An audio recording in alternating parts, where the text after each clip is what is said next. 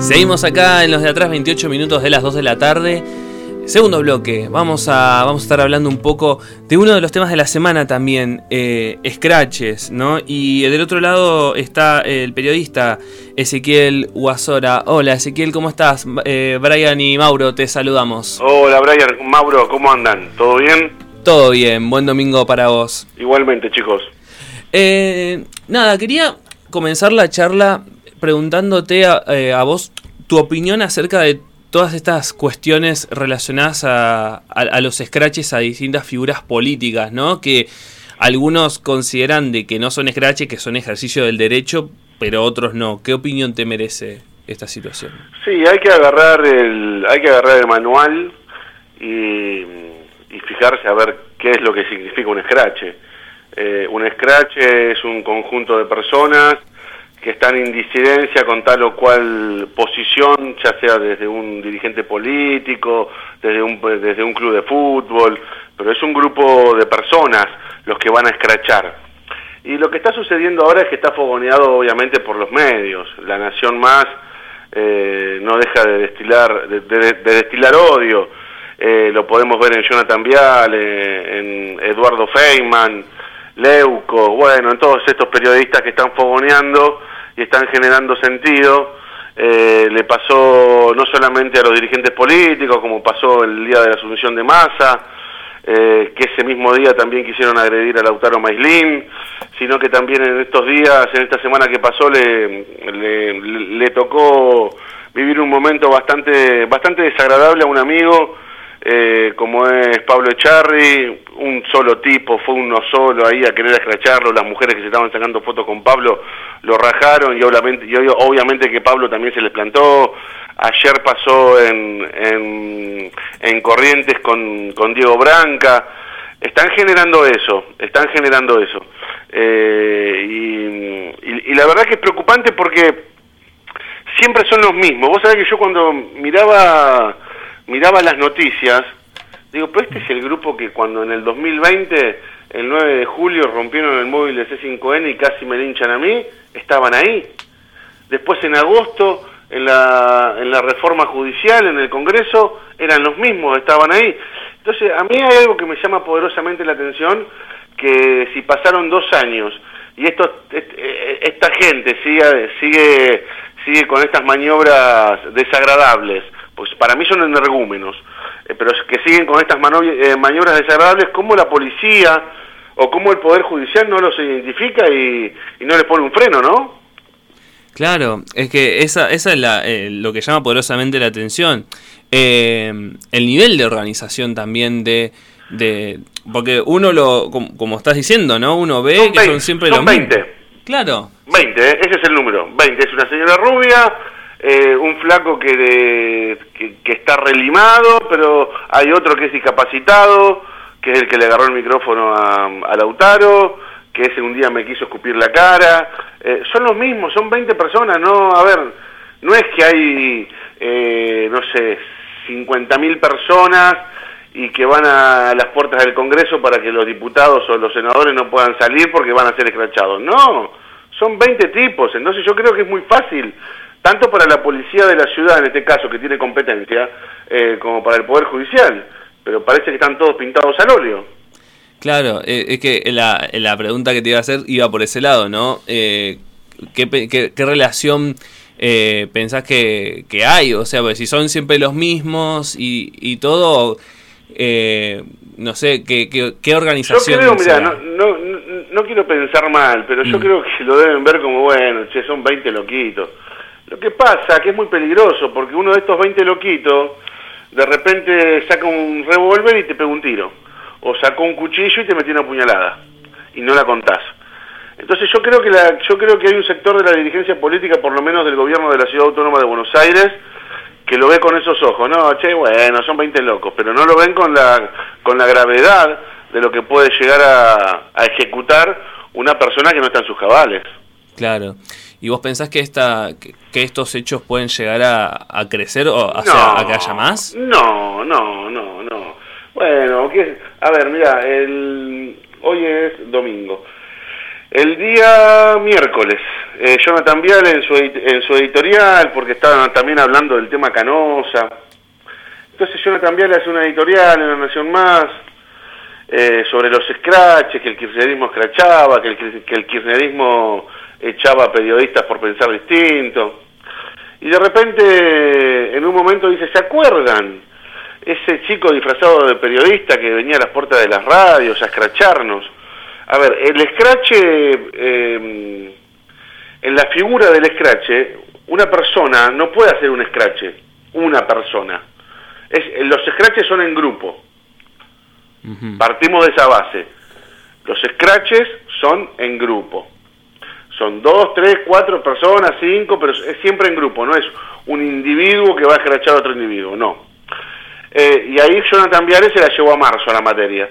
Entonces pone, robándome el material audiovisual, ni siquiera me pidió permiso para ver si lo podía utilizar, ni nada, robándome el material audiovisual, eh, Jonathan Viale muestra, y mostró y me porque eso sí es un escrache público, porque te lo pone en un, en un canal de televisión que, bueno, nos puede gustar o no, pero hoy en La Nación Más, un sector odiador de la, de la sociedad lo consume y mucho.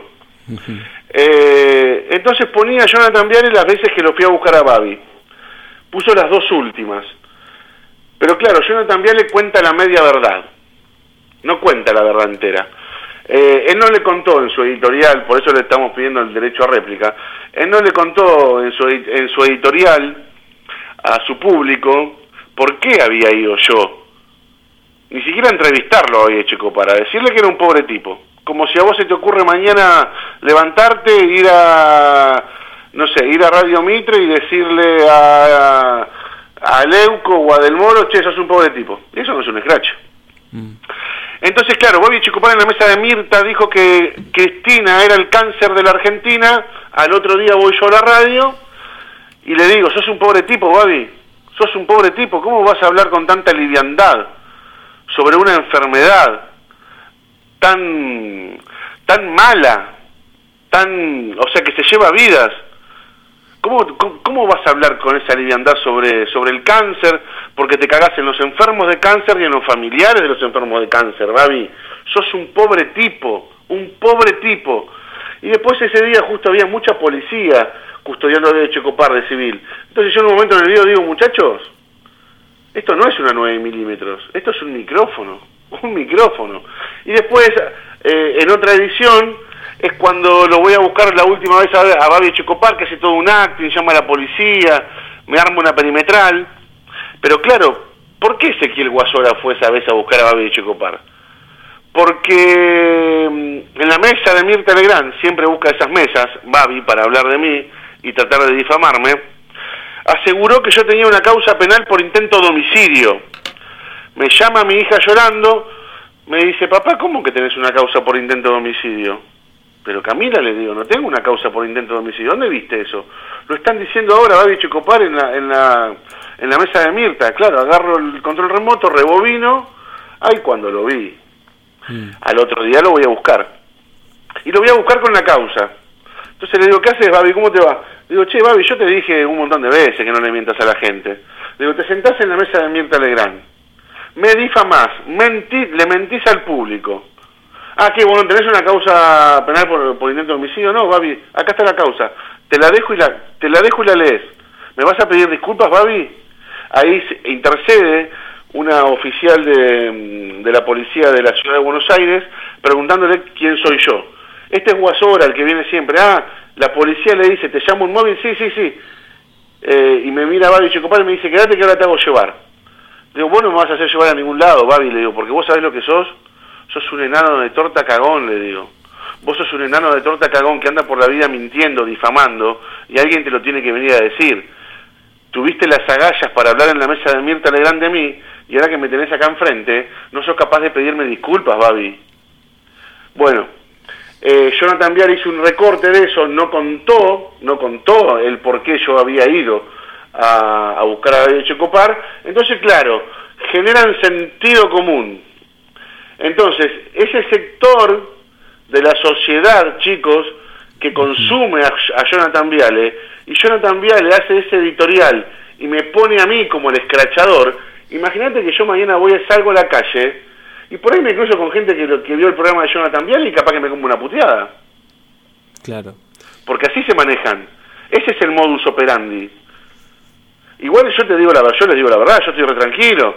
De hecho, en 15 días, en 15 a 20 días lo voy a ir a buscar a, Jonathan Viale, porque esto ya no se hace, ya, o sea, eh, pasan todos los límites, estos periodistas pasan todos los límites, eh, salieron todos, o muchos salieron a decir que habían censurado a Canosa, para mí no hubo censura eh, por parte del Grupo América eh, contra Viviana Canosa, eh, pero viste, están bajando esa línea, es peligrosa, es peligrosa, eh, y, hay gente que por ahí tienen, tienen reclamos genuinos, ¿eh? yo eso no lo discuto, que seguramente tienen reclamos genuinos, pero la violencia no es la forma.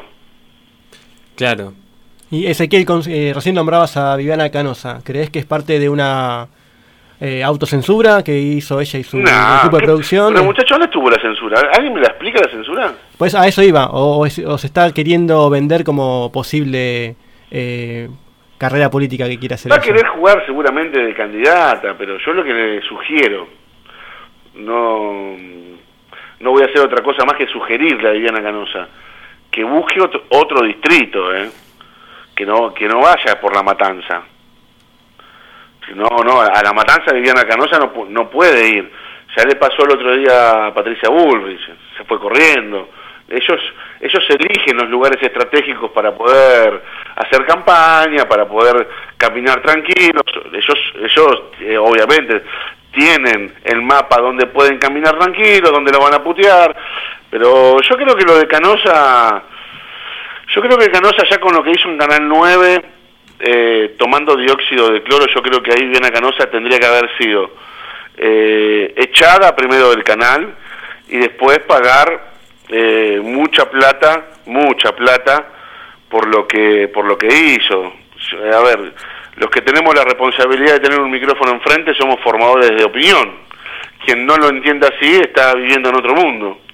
Entonces Viviana Canosa toma dióxido de cloro, diciendo que el dióxido de cloro mata el COVID-19, una familia la ve a Viviana Canosa que está tomando dióxido de cloro, que dice que mata el COVID-19, la familia le dio de tomar al hijo y el hijo se murió. Viviana Canosa tiene que estar presa. Claro, totalmente, totalmente. Eh, con esto eh, cierro, salgo totalmente del tema. ¿Cómo ves eh, actualmente la, el presente político del Para la mierda. Para la mierda. Eh, no puede ser que en el país de las vacas haya bajado el consumo de leche, haya bajado el consumo de carne. No puede ser que supuestamente en un gobierno nacional y popular tengamos una inflación parecida o muy similar a lo que fue hace 20 años atrás. No, no puede ser. Primero fue Guzmán, después fue Batakis en un paso fugaz, eh, y ahora es Sergio Massa. ¿Qué cambió? Absolutamente nada. Bueno, está bien. Sergio es, es hombre de la embajada, le habla a los mercados, el mercado le hizo un guiño y el dólar en vez de irse a 400 bajó a 290. Pero mm, los precios en los alimentos siguen aumentando eh, hoy los compatriotas, hay millones de compatriotas que no pueden llevar el plato de comida a la mesa, están salteando, salteando comidas. Bueno, si como al mediodía, a la noche me tomo un mate cocido, eh, y no, no, no, no, no. El peronismo siempre fue garante de lo más vulnerable, viejo. Y esto es inadmisible. Y también es inadmisible lo que están haciendo con Venezuela y el avión. Ahí lo estaba escuchando a Nicolás Maduro. Eh, yo la verdad que hay, hay, hay cosas que no entiendo, que la verdad que me descolocan. Hoy, mm. Anoche charlé como, estuvimos charlando como una hora con Daniel Germanos. Yo le decía a Daniel, le digo, Daniel, hay, cosas que no, que, no las puedo creer.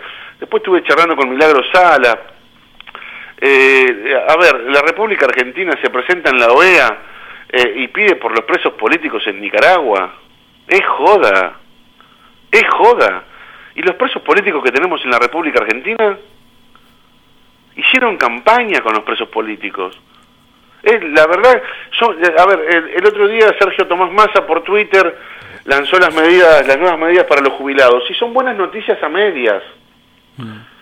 Son buenas noticias, sí, claro, pero son buenas noticias a medias.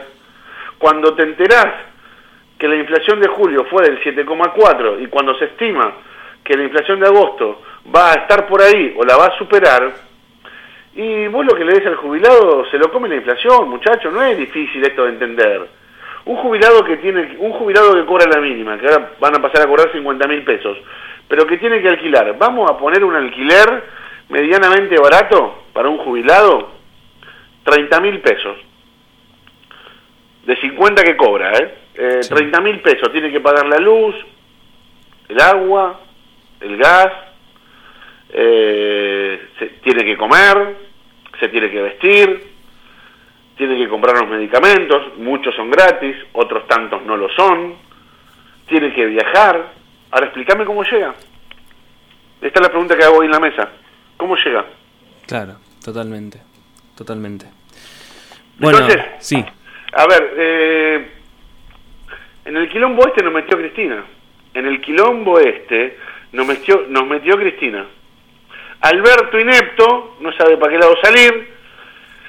Cristina pone a Sergio Massa en el Ministerio de Economía como última carta del frente de todos, y es esto y, o el abismo.